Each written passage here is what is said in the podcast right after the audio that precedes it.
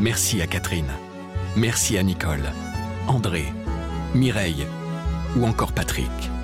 Merci à toutes ces personnes qui, grâce à leur legs en faveur du secours catholique, nous ont donné les moyens d'agir chaque jour pour les plus démunis. Sur la terre comme au ciel, continuez vous aussi le combat pour la fraternité en faisant à votre tour un leg au secours catholique. Demandez votre brochure leg auprès de Corinne en appelant le 0805 212 213 ou sur leg.secours-catholique.org. Les sept travaux du pape François. Ce sont deux réalités totalement.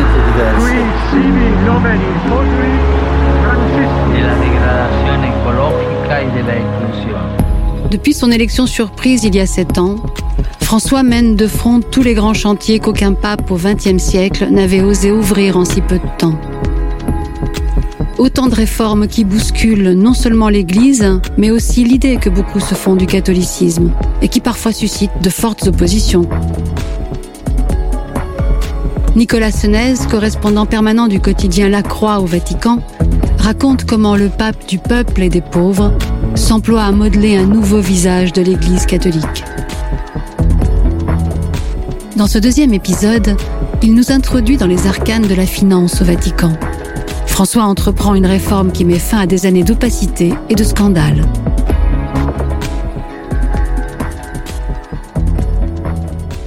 Parler des finances du Vatican, c'est quasiment ouvrir un roman policier.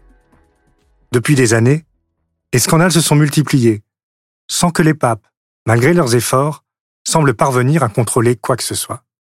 François lui-même va se heurter à des résistances. Au cœur des affaires, et parfois, reconnaissons-le, des fantasmes, on trouve souvent l'IOR, l'Institut pour les œuvres de religion, surnommé la Banque du Vatican. Une banque relativement petite, 3 milliards d'euros d'actifs, très loin des grandes banques françaises avec leurs plus de 1000 milliards d'euros. Mais c'est amplement suffisant pour aiguiser les appétits et multiplier les scandales. Car, implanté sur le territoire de l'État de la Cité du Vatican, l'IOR a longtemps été de fait une sorte de banque offshore installée dans un paradis fiscal.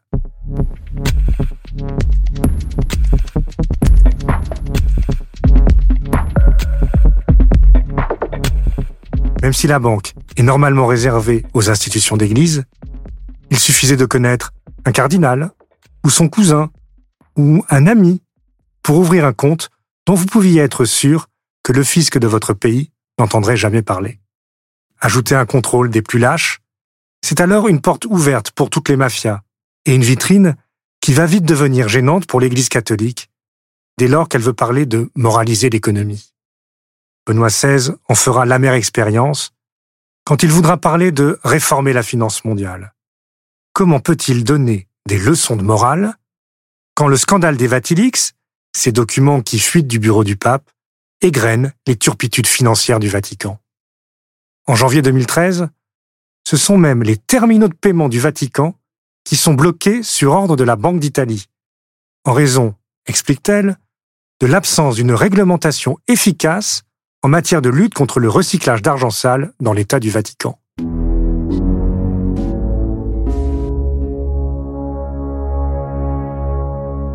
Benoît XVI prendra rapidement les premières mesures, mais ces questions financières vont largement occuper les discussions préparatoires au conclave pour sa succession. Les cardinaux du monde entier en ont assez de ces scandales à répétition qui dégoûtent les fidèles. Ils demandent du changement.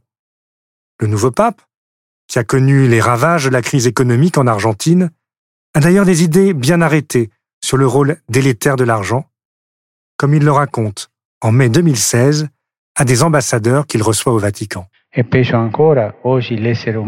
des causes de cette situation, à mon avis, se trouve dans le rapport que nous entretenons avec l'argent et dans notre acceptation de son empire sur nos êtres et nos sociétés. Ainsi, la crise financière que nous traversons nous fait oublier son origine première, située dans une profonde crise anthropologique, dans la négation du primat de l'homme. On s'est créé des idoles nouvelles. L'adoration de l'antique veau d'or a trouvé un visage nouveau et impitoyable dans le fétichisme de l'argent et dans la dictature de l'économie sans visage, ni but vraiment humain. Et, face au scandale, le nouveau pape n'hésite d'ailleurs pas, lors d'une de ses homélies matinales à Sainte-Marthe, a posé la question de l'existence même d'une banque au Vatican. Des propos qui vont faire bondir ceux qui ont alors la charge des finances vaticanes. Saint-Pierre n'avait pas de compte en banque. Et quand il a fallu payer les taxes, le Seigneur l'a envoyé pêcher un poisson dans lequel il a trouvé la pièce avec laquelle les payer. Supprimer l'IOR François y pense donc.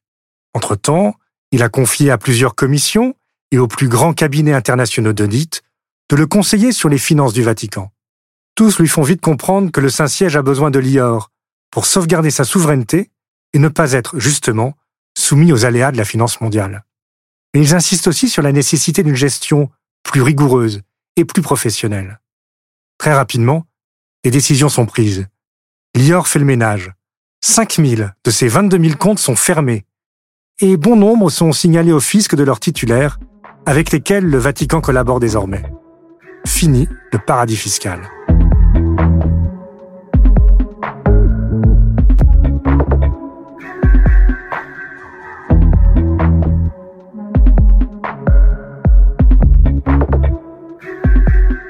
François fait aussi renforcer les contrôles, dans la ligne de son prédécesseur Benoît XVI, qui avait créé l'autorité d'information financière, l'AIF, le gendarme financier du Vatican.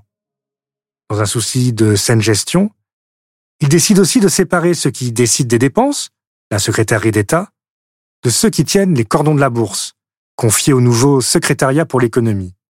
Et comme quatre yeux valent mieux que deux, ce dernier est supervisé par un conseil pour l'économie tandis que l'ensemble est placé sous le contrôle du réviseur général, sorte de cour des comptes qui n'en réfère qu'au pape et à lui seul. Les résultats de la réforme se font vite sentir. Le Vatican cesse d'être considéré comme un paradis fiscal. Ses institutions financières nouent des liens de confiance avec leurs homologues internationaux. Même l'IOR peut commencer à récupérer une partie des 150 millions d'euros qui lui ont été soutirés au fil des années par des partenaires peu scrupuleux et pas forcément d'obscures officines.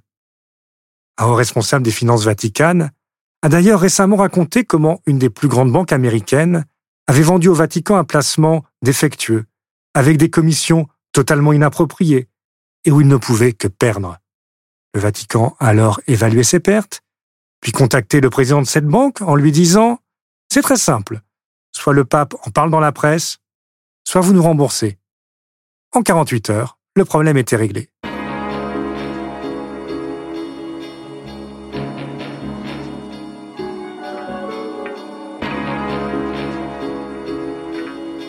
Tout est-il réglé pour autant dans les finances vaticanes? Loin de là.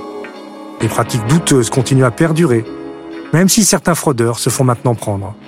Car, avec les réformes de François, des enquêtes parviennent à être menées, malgré ceux qui, dans la curie, rechignent au contrôle. Nous ne rendons compte qu'au pape, affirme-t-il, à ceux que celui-ci a pourtant chargé de faire les contrôles.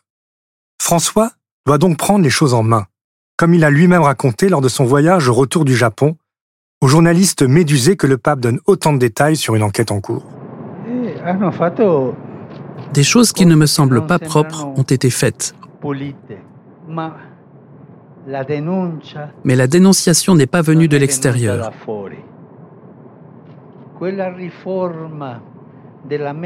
Cette réforme de la méthodologie économique qui avait déjà commencé Benoît XVI est allée de l'avant.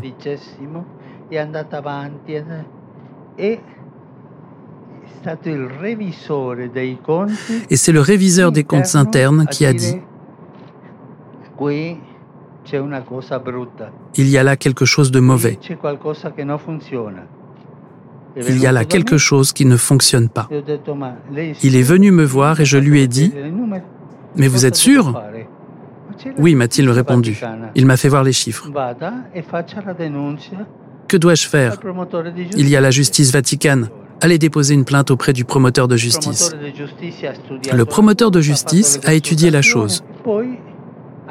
Ensuite, il m'a demandé la permission de procéder à des perquisitions. Oui, il y a une présomption de corruption. Et dans ces cas, je dois effectuer des perquisitions dans ce bureau, dans ce bureau et dans ce bureau. Et j'ai signé l'autorisation.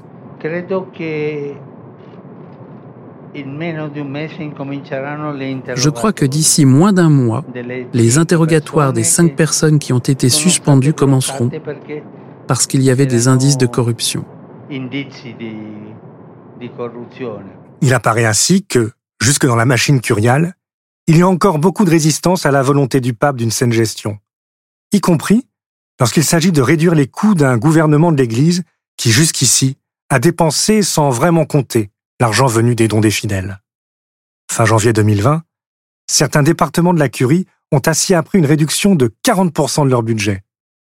Au risque de faire grogner un peu plus, une curie qui goûte peu le traitement de choc imposé par François. Car pour celui-ci, ennemi acharné du on a toujours fait comme ça, c'est bien toute la curie qu'il faut désormais réformer. Rendez-vous au prochain épisode pour la suite de ce récit.